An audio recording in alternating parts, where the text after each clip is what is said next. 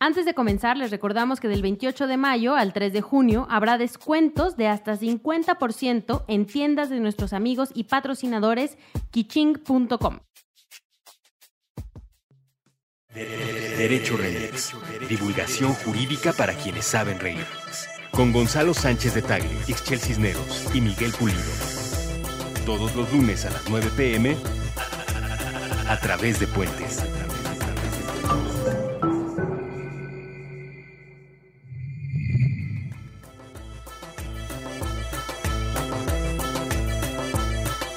El día de hoy platicaremos en Derecho Remix sobre el segundo debate que tuvieron los candidatos a la presidencia de la República. La primera gran ausente fue, por supuesto, Margarita Zavala de Calderón y desmenuzamos y tratamos de desintegrar las participaciones de todos los candidatos. Andrés Manuel López Obrador, José Antonio Miz Curibreña, Ricardo Anaya Cortés y Jaime Eliodoro Rodríguez Calderón. Escúchenos, acompáñenos. Buenos días, buenas tardes, buenas noches, bonita madrugada o cualquiera que sea el momento en el que estén escuchando Derecho Remix. Los saludo desde las instalaciones de Puentes, en donde tenemos el gusto de grabar, como siempre, este podcast. Tan bonito. Tan bonito, tan aquí el equipazo de Puentes, Esos ¿verdad? Que siempre muchachos son- y muchachas tan lindos, qué bruto, qué bárbaro. Y bueno, eh, ya escucharon la voz de Ixchel Cisneros. Hola. ¿Cómo estás, Ixchel? Bien, bien, bien. Córrele que córrele, pero bien. De un, de un lado para el otro. De un lado para el otro. Y también está aquí, aunque está de mustio y silencioso, pero sí está con nosotros, Gonzalo Sánchez de Tagle. Circunspecto y reflexivo. Mira nomás. ¿Así te dejó? Me quedé, no, me quedé con el programa de la vez pasada del jurisprudencio. Del jury. Estás en. Prefiero no hablar a decir jurisprudencia. Pues es una manera de no hablar, ¿no? Este. pues de que no hablar te oigan, por lo menos. De que no se te entienda. Bueno, y el episodio de hoy lo vamos a dedicar al evento que tuvo lugar el mismísimo 20 de mayo de 2018. El segundo debate. Era como un. Soy pésimo para eso. Sí, sí, sí. Oye, el segundo debate presidencial. Abro paréntesis para hablar de otra cosa un segundo. Una colega fue a un concurso de beatbox, de beatboxing, que es esta cosa que hacen ruidos con la boca, Órale, ¿no? qué que hacen padre. y regresó súper prendida, ¿no? Entonces estábamos tomando una chela y me decía, no, y es que y le salía fatal, ¿no? Era una escupidera por todas partes. Digo, no, no te vamos a dejar ir a ver, si vas a ver a los voladores de Papantla, vas a querer amarrarte de aquí del balcón del edificio. Yo, yo de niño pensé que tenía facultades para el beatboxing, fíjate. ¿De verdad? Nunca las, las sometía a prueba o a consideración Pero de terceros. Pero yo era... Bueno, me, yo solito me juzgaba. a mí me pasó mucho tiempo con mi inglés. Yo creía que hablaba inglés, pero pues como no me había sometido al examen de practicarlo, Claro. Pues sí, hay que, hay que Entonces- someterse al juicio de ajenos. Claro, y que te digan, no, no cantas ni más. Bueno, pues con esta introducción un poco esotérica y beatboxera, eh, vamos a hablar de el segundo debate presidencial, ya solamente con cuatro candidatos, nos mocharon a Margarita. Eh, bueno, ella Se solita, mochó ¿no? solita. Ella se mochó, solita, sí. Pero se mochó por presiones, según. La neta es que sí. Aceptémoslo. Aceptemos lo que desde el principio la estaban presionando. No quiere, o sea, que decline, mm, más bien, que no decline, no quiere decir que la gente que votaba por ella no vaya a votar por Anaya. La neta. ¿Tú crees, que ese seamos es, honestos. ¿Tú crees que ese es el traslado natural de votos? Mm, sí, Anaya o Mid, pero Mid poquito. O sea, yo sí creo que entonces, bueno, ¿por quién votamos? Pues porque que era el de nuestro partido, ¿no? Y quien tiene nuestros valores y esas cosas que son como muy La mística, conservadoras. la mística panista, ¿no? Sí, sí, sí, sí.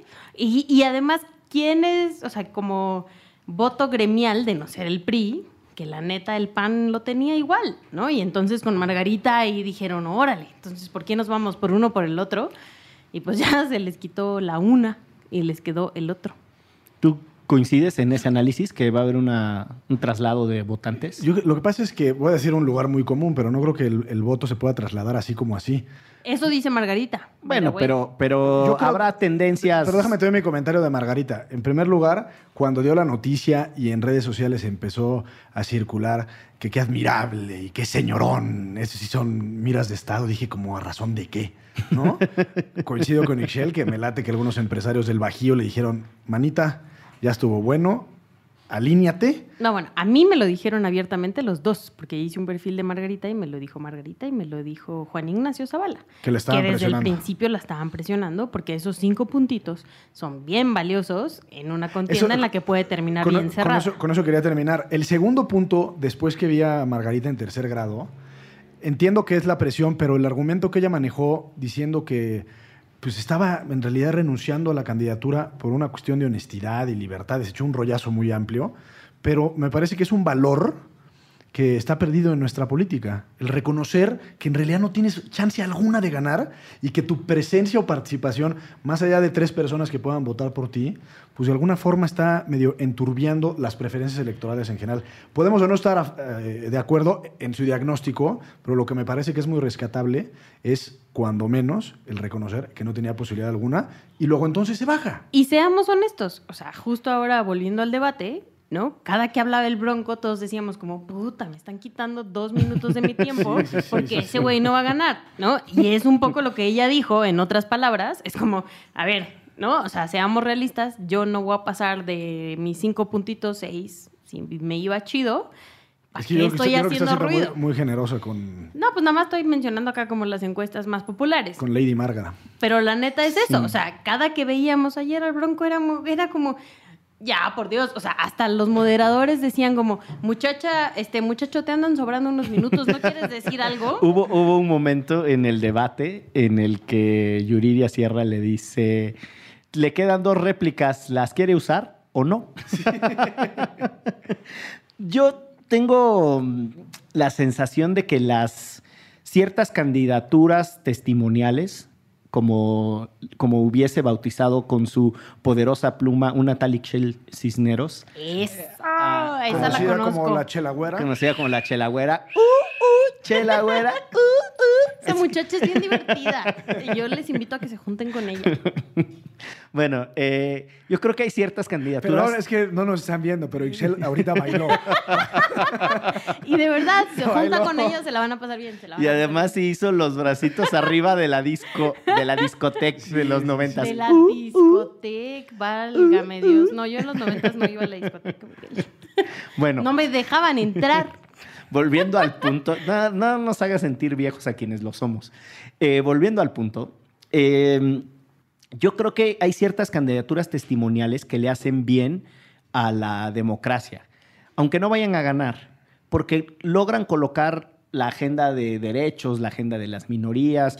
Yo creo que un candidato extraordinario en su momento fue Gilberto Rincón Gallardo. Total. Y este país le debe mucha de la agenda Sí. progresista a una candidatura testimonial. Bueno, el tratado de personas con. No, no recuerdo el nombre específico del tratado, pero de personas con discapacidad, en buena medida se lo debemos a él. Sí, A él, total. O sea, la después convención, de su candidatura.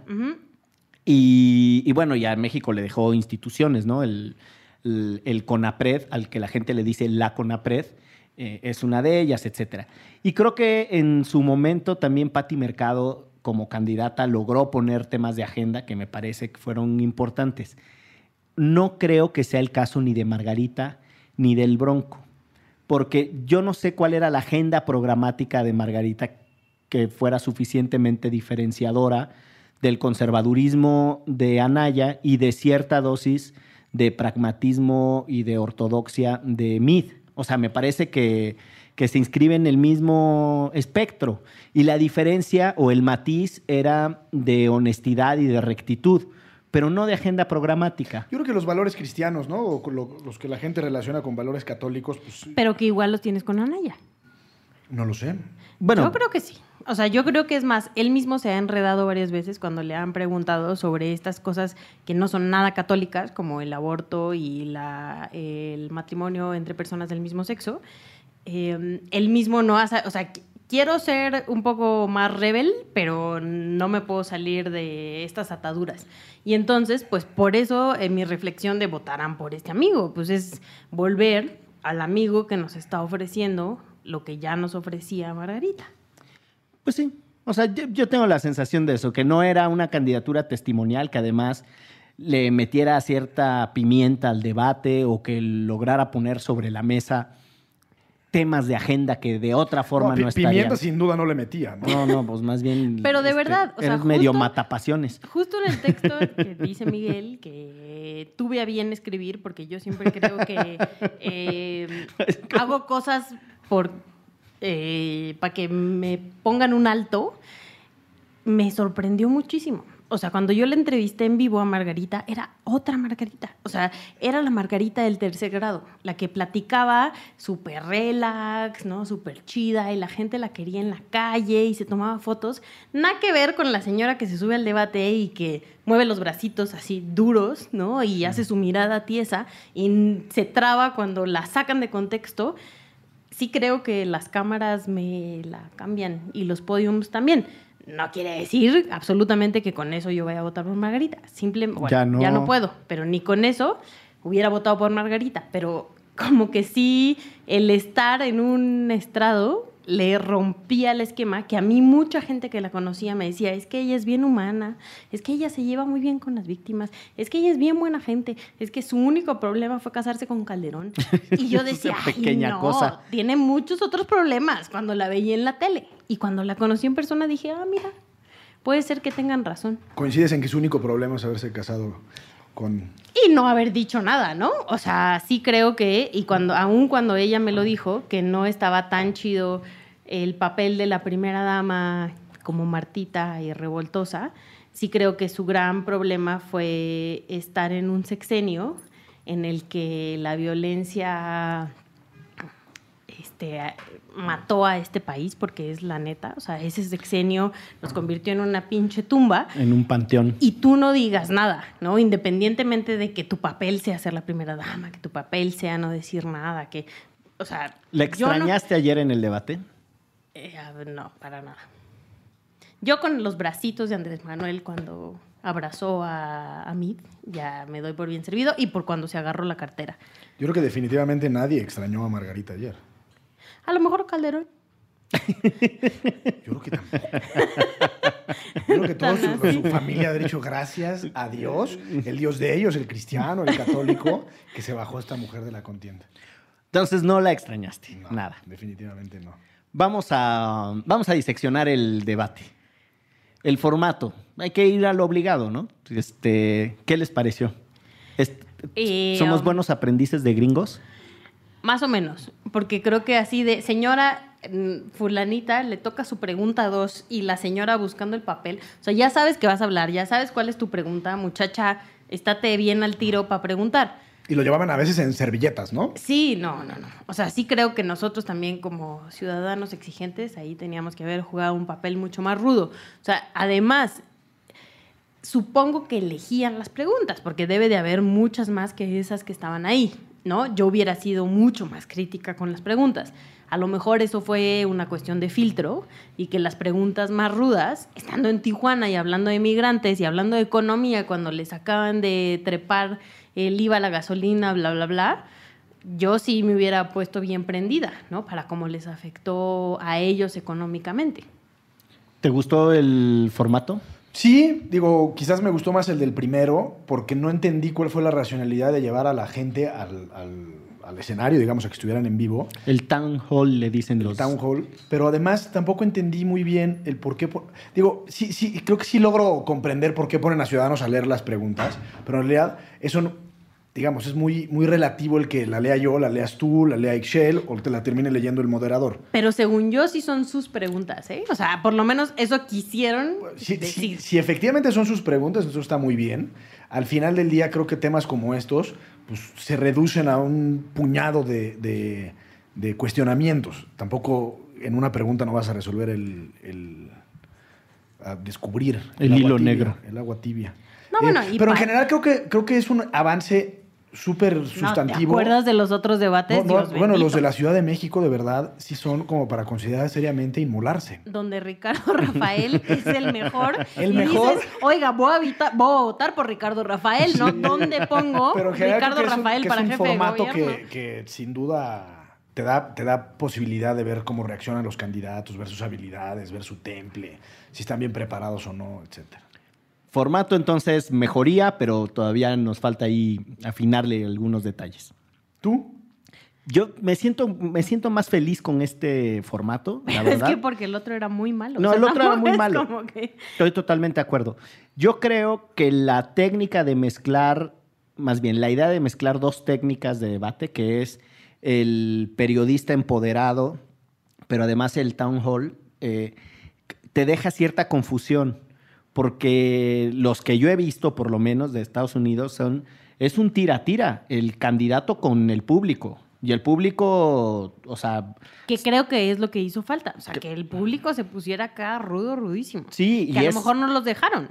Y es, y es un formato en el que en Estados Unidos tienen mucha tradición de discusión, de deliberación. De hecho, mucha gente no lo sabe, pero lo que le llaman los caucus, que son estas, eh, no, son, no son votaciones primarias, son deliberaciones.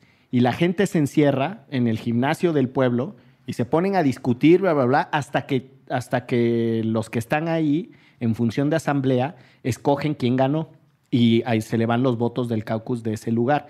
Así, a- así se hacen parte de las primarias en Estados Unidos. Entonces, esta idea de tener un candidato contestando directamente a las personas sus inquietudes, pues también te requiere cierta mm, tradición, ciertos antecedentes que nosotros estamos apenas formándolos. Un ejemplo muy nítido así de la intensidad que puede alcanzar un town hall es el que se sometió, porque literalmente es lo que sucede, o sea, se someten a esos interrogatorios, eh, este Marco Rubio, después de los disparos, no los de Texas de estos días, sino los anteriores eh, en, en Florida. Y entre los que estaban ahí, que eran estudiantes, sobrevivientes de la escuela, etcétera, estaba el papá de una muchacha. Órale. Y él le decía, senador, yo quiero que me mire a los ojos y que me diga que va a hacer lo máximo para salvar vidas y que ya no se van a vender armas. Y Marco Rubio, que es republicano, que tiene una agenda complicada en el tema de las armas, viendo al señor, o sea, tú lo veías tragar saliva con un apuro impresionante. Entonces, yo creo que no sé si un debate presidencial alcanza para ese nivel de mm, montaje escenográfico, pero sí creo que todavía nos falta, ¿no? Que sea más fluido, que No, y también No como ciudadanos, o sea, yo creo que un poco la el veto de algunas preguntas del INE, si es que existió, seguramente es porque a veces se nos sale lo ofensivo, ¿no? Y tratar de sacar acá el diablo que tenemos dentro contra la clase política y decirle a mí, o a Naya o al propio Andrés Manuel miles de cosas y groserías. y O bla, bla, bla, insultos, ¿no? Insultos. Entonces, justo también es un poco de nosotros como ciudadanos, a ver, lo tienes aquí, o sea, sí, le quieres mentar la madre y siempre se la has querido mentar, pero pregúntale algo que realmente te pueda responder. O sea, si a una agresión, pues te va a responder nada más, no, pues me agredió, ¿no? Y hasta ahí se acabó la discusión. De acuerdo, y por lo que hace, me, me- me diste una idea ahorita con lo que decías Marco Rubio. Yo no sé si un debate presidencial realmente sea para la participación activa de la ciudadanía. Lo que se va a discutir ahí son temas, propuestas de política pública, conceptos generales sobre, por ejemplo, el, de- el- el segundo debate sobre cómo ven a México en el mundo. En realidad, insisto, los temas son los temas, los que hay. No se puede descubrir el, agua tibia.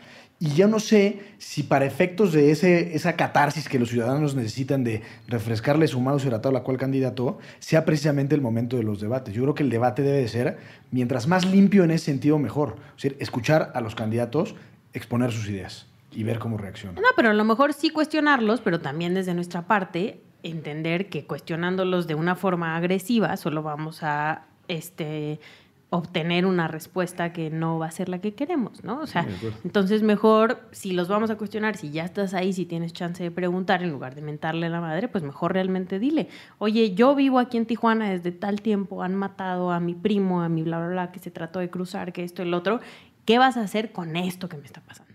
¿no? En todo caso, es muy interesante y sí agradezco que en el INE hayan hecho este esfuerzo por darle Algo, una sí. cuachalangueada a los debates porque estaban muy gachos. Y desde ahí, formato, entonces yo le pongo 8 sobre 10. Vamos a dejarlo así. Coincido, sí. ¿Coincide? 8 sobre 10. Y a mí me gustó más este que el primero. ¿Cuánto le pones? Pues sí, un ochito. Un ochito. Muy bien. Contenido.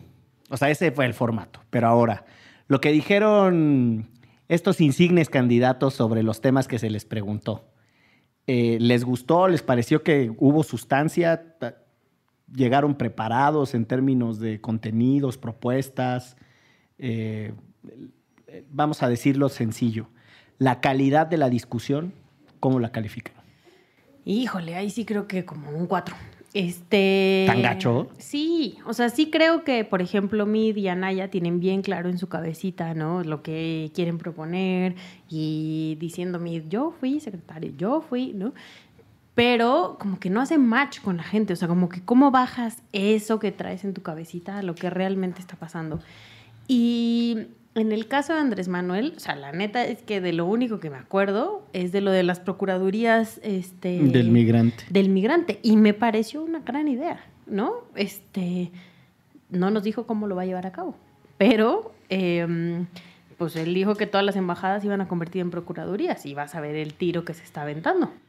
No, bueno, ese es un, un debate desde mm, los tiempos de Bush, que cuál era la función de los consulados, ¿no? Porque hay 50 consulados mexicanos en Estados Unidos. Es la red de consulados más grande que se tiene, tanto de México como de otro país dentro de Estados Unidos, ambas cosas. Y eh, vamos, es interesante ahí ver cuál es la posición de un país que no logró darles salud, vivienda, empleo, etcétera, a personas que se fueron a otro país y después tú te tienes que poner eh, ciertamente en un plan de defensa de tus connacionales, aunque estén en otro país, pero al mismo tiempo hay que reconocer que eso genera una tensión que ya Claro. trasciende las relaciones diplomáticas y se convierte en un problema de relaciones entre gobiernos, de eh, que vamos ha puesto de cabeza incluso las posibilidades de cooperación, comercio. No es un tema sencillo, creo yo.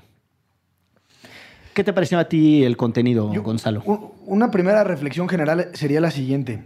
Eh, el debate se dividió en tres segmentos. Uno era relacionado con el comercio, otro era relacionado con el crimen transnacional, que no le quisieron poner narcotráfico, pero eso es lo que era, y el último relacionado con la migración.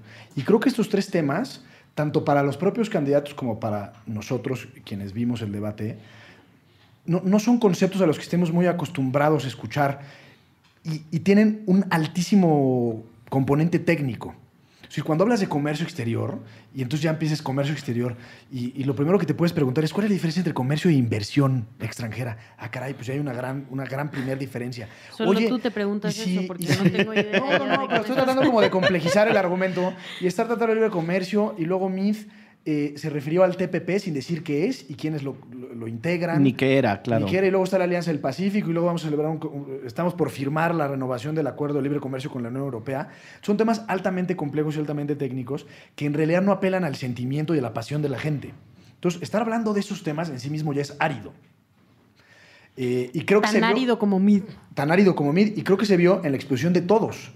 Eh, eso digamos que es lo que veo en términos generales. A mí lo que más me llamó la atención, que en realidad confirmé, que me parece que López Obrador no tiene una idea muy clara de lo que quiere hacia afuera. O sea, el hecho de decir y reiterar que va a convencer a Trump eh, de que nos debe de respetar y de que a partir de ese respeto eh, vamos a trabajar en común en beneficio de ambas naciones y que la mejor política exterior es la política interior y que cuando haya un gobierno honesto, entonces ahora sí habrá legitimidad para, para digamos, para actuar en el mundo, me, da mucho que pensar respecto a cómo López Obrador nos ve en el mundo. Yo, ay, a ver, es que. Mira, lo, que me gusta de tu planteamiento es decir, ¿cómo le haces? Es, es mi interpretación. Para que ciertos temas que son de la más alta relevancia puedan tener una discusión pública nutrida. Y por nutrida me refiero a que participe la gente, ¿no? Y como te quedan tan lejos, son áridos en términos técnicos, pero además son distantes en términos aparentemente, sí, y de, y de impacto y de en dónde se desenvuelven, etcétera. Entonces yo creo que ahí hay una... Hablan jurisprudencia de la economía. Pues sí, la verdad es que se ponen bien, se ponen bien punks y empiezan a sacar un montón de terminajos, que si la balanza comercial, que si. Y uno podría decir, ay, pues eso es cuánto compras y cuánto vendes. Pues sí, pero no es tan sencillo como eso, ¿no? O sea, tiene muchas otras implicaciones. Eh, yo creo que el, el planteamiento de, mm, de, Andrés Manuel de decir que la política interior es política exterior, es una frase, es un eslogan que a la gente le manda la tranquilidad de decir, este no va a ser candil de la calle, que también es parte de la explicación que da Andrés Manuel, se va a preocupar por resolverme la vida inmediatamente. O sea, a mí me parece que como estrategia de comunicación política es muy audaz. Es muy audaz porque tú le, aprovechas el pretexto para hablar de lo que sucede lejos, para decirle a la gente que tienes un compromiso con lo que les pasa cercanamente a ellos. Lo que yo no le he escuchado a Andrés Manuel es en ningún otro foro, ni siquiera de especialistas, desdoblar ese concepto. Es decir, a mí no me espanta, la verdad, que en los debates eh, haya una dosis de frivolidad o de simplismo en la discusión. Está bien, o sea, de verdad, son, son momentos para mandarle un mensaje a la gente, para tocar con sus emociones. para- Desde esa perspectiva yo no lo veo tan mal. Creo que el problema es que incluso cuando le amplían el tiempo a Andrés Manuel, entonces ya no tiene qué hacer. Porque como lo único que trae en el bolso de los recursos retóricos son sus frases populacheras, pues ya si le, si le dejas un poquito más de tiempo se pierde, ¿no? Divaga. Y ahí yo, yo encuentro una cosa bien singular. Fíjense en su cierre. En su cierre... Le está- quedaron dos segundos. le quedaron casi cuatro segundos y eso porque empezó a decir, y entonces vamos a gritar, ¡Viva México! O sea, que, que una cosa ahí como Sí, fue, que... Creo que el momento más incómodo. Así, debate. yo sentí feo, Yo pero bueno. Yo pensé que se había congelado la transmisión en algún momento. Por lo menos que hubiera dicho, chido. Ahí nos vemos. Pero creo que entonces el punto es ese. Eh, hay un desafío en hacer que los debates puedan al mismo tiempo mejorar en sustancia, pero no espantar a la gente, que se puedan comunicar eh, también ideas, que los candidatos creo que tienen el legítimo derecho de aprovechar esos momentos para los intereses, que es mover a la, a la masa. Pegarle al otro. eso también creo que es legítimo. Yo sí creo que son legítimos los ataques. Eh, luego yo creo que el vicio de Andrés Manuel, que es no poder desarrollar de cuando en cuando alguna idea compleja, que creo que es un defecto serio, los otros dos, eh, Meade y, Amo tu meada. Y Ricky, Riquín. ¿cómo y dijo? Ricky Riquín Canallín, Canallín. este, ellos, ellos dos eh, les pasa lo opuesto. Desarrollan tanto. y- Verborrea. verborrea, eslabonan un argumento técnico tras otro, tras otro, que llega un momento en que no los puedes seguir. Porque además yo estoy seguro que un especialista de alto nivel también le parecería que está cubriendo de manera superficial temas complejos. Entonces me parece que esos fulanos tienen el otro, el otro defecto, ¿no? O sea, no logran bajarse del pedestal o del académico o del tecnócrata. Y eso a mí me distancia seriamente de ellos. Ya, platiquemos del bronco. Es que, ¿qué, qué hay que decir del bronco? Híjole, nada más porque le dice a su mamá su héroe y no su heroína, que no me chingue, o sea, ya de perdida que alguien le diga, oiga, este, está hablando en masculina de su, en masculino de su propia madre, no, alguien, alguien que me lo orille a- a- por Que lo- el bien. Que lo oriente. Bueno, tercer pregunta. Momentos del debate. ¿Cuáles, ¿Cuáles fueron los momentos que ustedes dicen? En algún momento me puse un poco nervioso cuando se acercó Ricky Riquín Canallín al templete de López Obrador y como que no sabía si López Obrador, o sea, cómo iba a Sí, reaccionar. sí, sí, como iban que a madrear. Invadió su espacio vital. Sí, sí, sí. No, Gonzalo se paró y, pleito, pleito. Pelea, pelea, pelea, pelea. Sí, sí, sí. En, en el filo del sillón de mi casa. Bueno, pero eh, Es eso- el, el- el abrazo que motivó y propició el bronco. El- el- La cartera, por amor de La Dios. cartera. La cartera. Sí, es un momen- es un momentazo. momentazo. momentazo el de la A ver, cartera. usted no me vaya a robar. A- Espéreme, a ver si Es que, se, es, que se, es que se acercó mucho, dice. Sí, sí, sí. Y luego la abraza, ¿no? Así, y la cara de travesura que pone con lo de la, con lo de la cartera, Sí, la sí, cara sí, sí, de sí. travesura es tremenda. Y en lo del abrazo, hay que decir que es de verdad, es muy simpático como le dice el bronco, dáselo. Sí, como anímate. Ándale, no, es tan malo. Es, es de verdad que ese es también como... ¿Sabes qué es lo peor del caso? Que el bronco no me cae mal, fíjate. Híjole, no, a mí sí. Ustedes, Eso, no lo, eso más bien usted- tendría que hablar un poco de ti. ustedes no lo saben, pero Ixchel le tiró una mirada a Gonzalo como la de Andrés Manuel cuando, le dijo, cuando le dijo farsante a, a Naya. Sí, sí, sí. Mentiroso. Farsante. Y se le queda viendo con una rabia que ahí te encargo. Sí, pero no, la verdad no me cae mal el bronco, ¿qué les puedo decir? Me parece un tipo impresentable, pero es agradable. Ay, sí, bueno, cada quien sus nociones de agradable. A mí el otro que me pareció un momentazo es cuando le tiende la camita, dirían los periodistas, este, a Naya, a Andrés Manuel. Le tira lo de la inversión extranjera directa en la ciudad. Ah, sí. Eh, Andrés Manuel se engancha. Cuando saca Andrés Manuel su papelito, la sonrisa de satisfacción que tiene Anaya, caíste. de caíste en la trampa y no sabes la que se te viene, ese también es un momentazo. Y la verdad es que creo que en términos de, de técnica de debate, eh, es, un, es una estrategia bien planteada, más bien es una... A mí me queda claro que quien no duerme días antes y lo planea y ensaya miles de veces es Anaya. O sea, se le nota y tiene perfectamente claro qué le van a contestar y cómo va a contestar.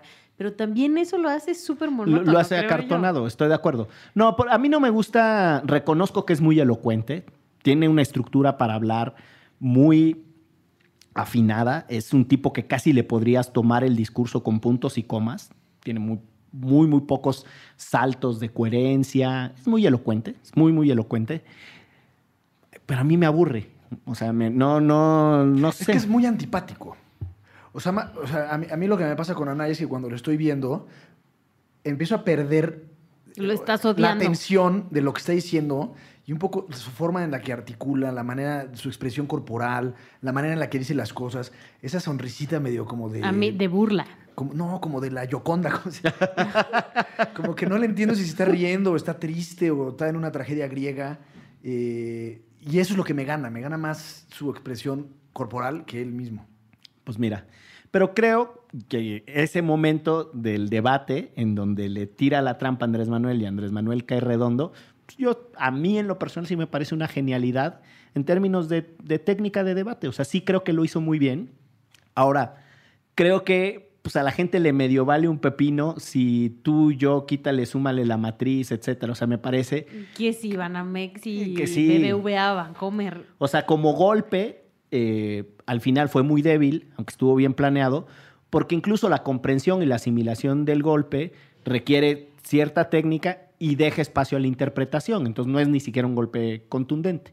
Entonces, bueno, ese, ese me, solo quería decir que ese momento en el que se ríe Anaya, porque sabe que le tendió la travesura a Andrés Manuel y que el otro cayó, ese también me parece un momentazo. Pero se han dado cuenta que no hemos hablado de MID. O sea, se supone que era el más articulado, el que más sabía del tema. O sea, como migrantes, economía, bla, bla, bla. Él ya estuvo en esos puestos y podría. Y la neta es que por más que dice y por más que intenta, nada más no prende, pues. Sí creo que mejoró en términos de estructurar sus mensajes. Ey, porque podía caminar, creo, y eso le ayudaba. y la manera en la que de cuando en cuando se refería a la cámara, o sea, como hablándole al, al teleescucha o a la teleescucha o televidente, sí me parece que fue un poquito más relajado, más fluido, menos acartonado. Yo no sé cuánto habrá tenido que ensayar el señor para que esos mensajes le salieran un Ah, pues poquito menos supone que gachos. esos son sus temas, ¿no? Tendría que haberle Yo creo que ahí salido fue un arma de doble filo. Coincido con Miguel en que se le vio mucho más relajado, menos robótico con el movimiento de sus brazos, que eso lo hace verse muy Sí, mal. no, en bueno, cuando lo ponen a bailar, el primer debate, el primer debate repitió cuánta oportunidad tuvo que él era José Antonio Miz Sí. y ahora ya no se necesitó presentar tanto, cosa que le dé un poco más de libertad.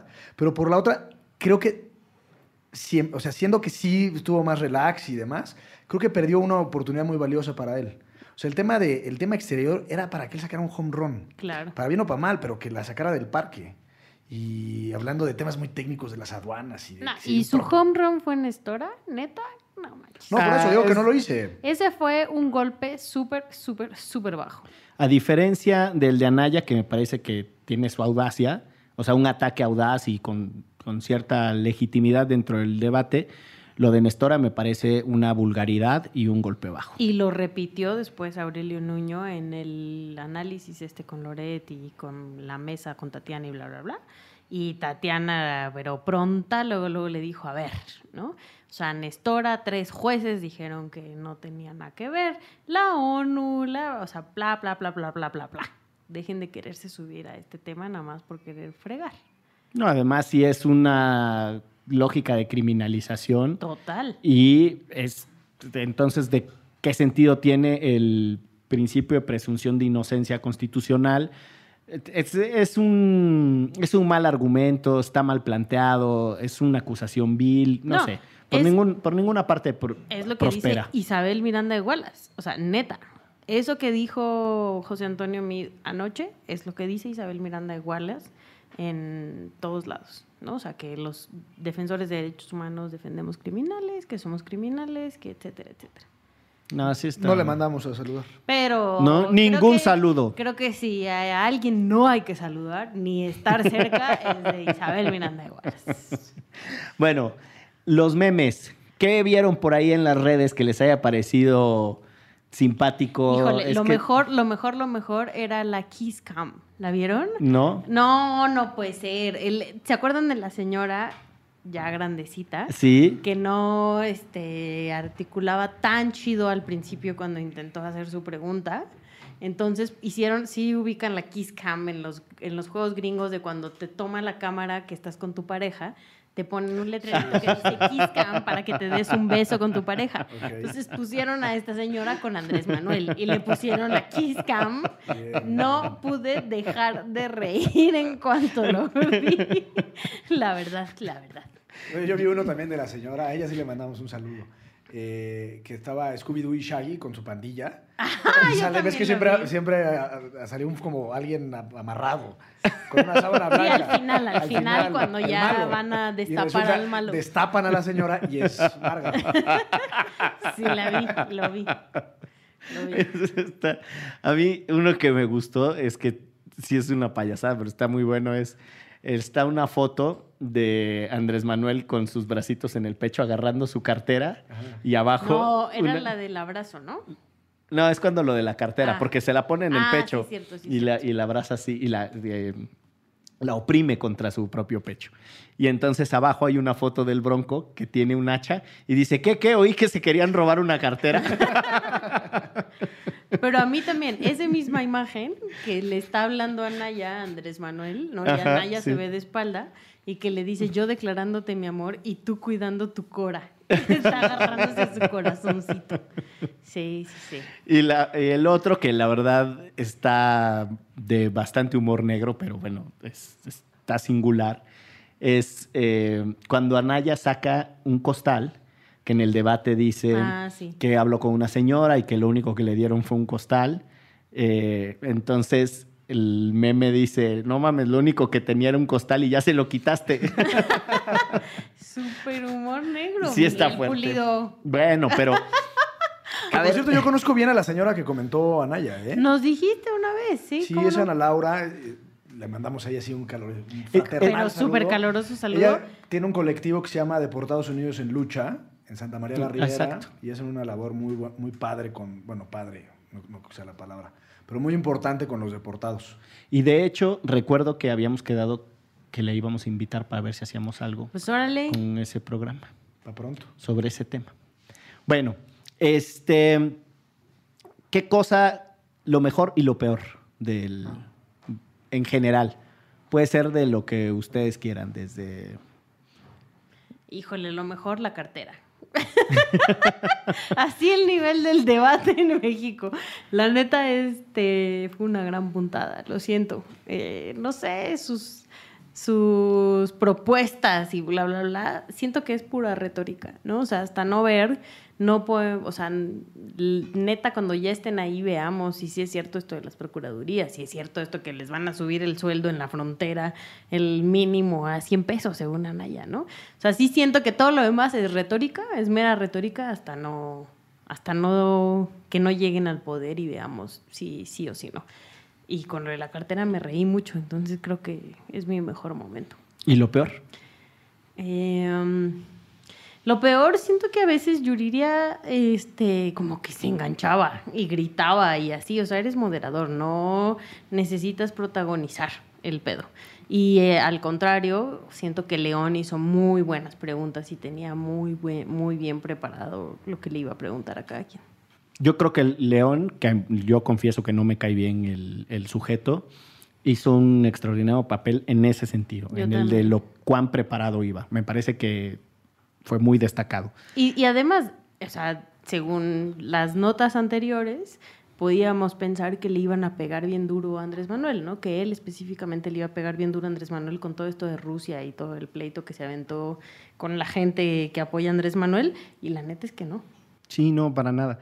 Y yo lo único es que sí creo que en un momento del debate, cuando se engancha León con, con Meade, me parece que se le va el, tono, ¿no? En el de permítame, permítame, y le, Está bien, es el moderador, le quiere hacer una pregunta, pero creo que también falta oficio para interrumpir y lograr el cometido, ¿no? No era necesario... Ser tan agresivo. Sí, es exabrupto. Ahora, él tuvo ese, yo no le recuerdo otro. Yo sí creo que Yuriria tuvo unos tres o cuatro ahí complejitos, ¿no? Que se le, se le fue el tono de moderador. Lo mejor, lo peor. híjole, yo creo que lo. No sé. Es que me quedé pensando en lo de los moderadores. A mí, en realidad, independientemente a, detalles muy en particular, se me hace que es un ejercicio positivo de cara a la ciudadanía. No sé si en función de, de periodista o moderador eh, te puedes o debes poner a, increpar al, que está debatiendo, digamos en este caso alguno de los candidatos, pero creo que es un ejercicio que es positivo en tanto que vimos eh, a dos personas interrogar con mucho más eh, contundencia y mucho más, que será perseverancia, para sacarles la información. Cierto. Eso creo que es muy positivo. Eh, me quedo con, con, lo que decía Ixchel al principio de las procuradurías sociales, un poco de Andrés Manuel. Yo no sé si sean buenas propuestas en sí mismas, porque de alguna forma, no son, dije procuradurías sociales, son, son procuradurías, del migrante. del migrante. De alguna forma, una de las funciones de los consulados es hacerla de procuraduría. Pero de ahí a la realidad. De acuerdo. Eh, me quedo también un poco tratando de, de, meter hilo para sacar hebra con su propuesta de este eje de cooperación Norteamérica-Centroamérica. Ah, Creo que puede ser interesante y ahí de alguna forma Andrés Manuel nos da a ver por dónde ve eh, la integración regional, que es también interesante. Me quedo para mal con la propuesta de Anaya de poner todos los, todas las cartas sobre la mesa en una negociación con Estados Unidos. Creo que es un despropósito. O sea, creo que es una mala estrategia negociar todos los temas al mismo tiempo. Justamente es lo que trata de hacer Trump, ¿no? Eh, te cambio este por este. Te cambio, exactamente.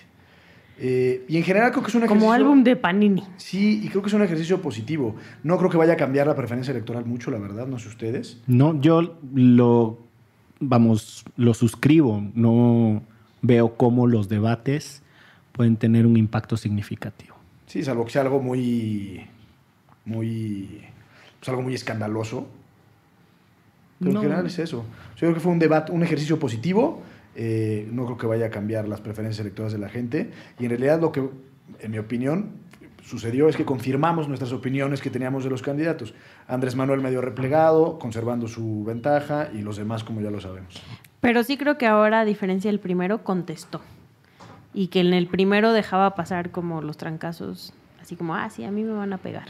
Y me van a pegar, y me van a pegar. Y ahora sí creo que dijo, a ver, sí me van a pegar, pero hasta aquí. Sí. ¿No? Y, empezó a hacer como estos chistitos y así, o sea, como para bajarle un poco el nivel. Sí, se puso más simpaticón y como en, en, por, en contraparte, como también más respondón.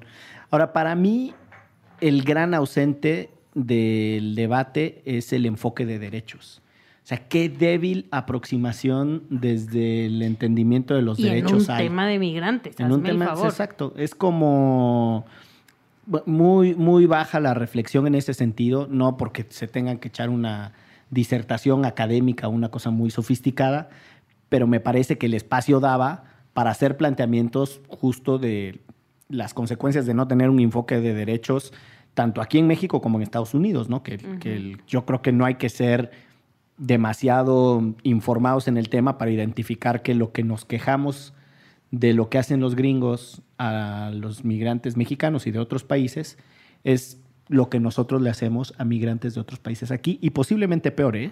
Porque la verdad es que mm, A los Es- gringos se los traen más cortitos, creo. Sí, Y es muy- aquí, mm, Nada más no. Na- Es- No hay nadie que esté vigilando. es muy inhóspito este país con la migración irregular. Es, es muy agresivo. eh, yo creo que esa es una mm, agenda pendiente de discusión pública en México.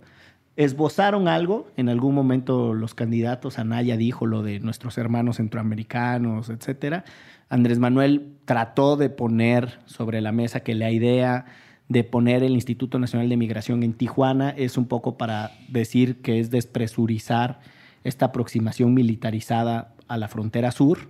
Entonces, uno podría, si le echa ganas y hace una maroma, sacar un argumento de que hay un enfoque de derechos o de cambio a la, a la manera en la que se vive la migración irregular, pero la verdad es que no, no es algo que fluya así en los candidatos ese tema, ¿no? Es un gran ausente. Para ir cerrando este análisis del bate que bate, nuestro debate, ¿qué te deja, Ixchel? Pues vamos por el que sigue, ¿no? Yo ahí tengo muchas esperanzas en Carlos Push y Gabriela Barkentin. Siempre quién es en lugar de la torre, ¿saben? Eh, ¿No aceptó a la torre o qué? No, No, no no, aceptó. aceptó. Eh, no sé quién quedó. Este, estoy tratando de recordar si... Bueno, Bueno. el chiste es que yo, no porque hayan sido mis profes ni porque los quiera un poquito, pero pondría ahí mis cartitas para esos dos moderadores. Y el formato es como el del primero, ¿no? O sea, son ellos entrevistando a los candidatos, ¿no? No, es este mm, preguntas de redes sociales. Supongo Mm. que va a ser igual, nada más que en vez, que, en vez de ciudadanos presentes, será alguna pregunta formulada en red social. Ujú. Entonces, Igual las van a elegir, tampoco es como que digamos otra. En tiempo real. Sí. Oye, entonces a ti te deja mm, ilusión de que el tercer debate va a mejorar sustancialmente en calidad. Pues por lo menos en los moderadores, yo sí pondría. Y los temas siento que son un poco más álgidos, ¿no? No sé. ¿Está bien? ¿Qué te deja este segundo debate? Pues igual que la compañera Ixchel, ganas de ver el tercero. Eh, creo que la gente, nosotros todos, cuando nos sentamos ante la televisión para ver un programa como este, siempre esperamos, no- nos sentimos como si estuviéramos en un circo de gladiadores. Y mientras más sangre haya, mejor, ¿no? Y mientras más se den con cuchillos y palas, pareciera ser que es mejor. Pero creo que es un reflejo, por más mal que el país vaya, un reflejo de civilidad política y democrática el que puedan ponerse a discutir así. Eh, creo que es positivo, aun cuando comparto y coincido en que no es el espacio para hacer propuestas sofisticadas y de fondo, sino más bien para demostrar habilidad, manejo de temas, cambio de tonos, etcétera. Eh, creo que es muy importante este ejercicio. Y, y creo que el INE, en, cuando menos en estos casos de los debates, lo ha hecho muy bien. Muy bien. Y Leonardo Curcio está en Ah, lugar cierto, de Leonardo Curcio. Javier Alatorre. Entonces son Leonardo Curcio, Gabriela Barkentin y Carlos Push, este, quienes podrían sacar algo mejor que la cartera de Andrés Manuel. Muy bien. Yo me despido dejando una reflexión muy básica que es, los debates son medulares no solo para la democracia, son medulares para el ejercicio de derechos. Eh, no hay nada mejor que votar informado, que es el ejercicio de un derecho, pero me parece que también tiene incluso que ver con la manera en la que en este país se construye un debate público mucho más potente y eso requiere información y eso requiere también la posibilidad de expresarse libremente. Ahí tenemos una mm, asignatura pendiente. No hemos logrado ni que la prensa haga su chamba, pero tampoco que la ciudadanía haga la propia. Entonces, no peluciemos los debates. Yo creo que son una gran contribución. Esto fue Derecho Remix. Muchas gracias. Dios. De- Derecho Remix. Divulgación jurídica para quienes saben reír. Con Gonzalo Sánchez de Tagle, Ixchel Cisneros y Miguel Pulido. Todos los lunes a las 9 pm a través de Puentes.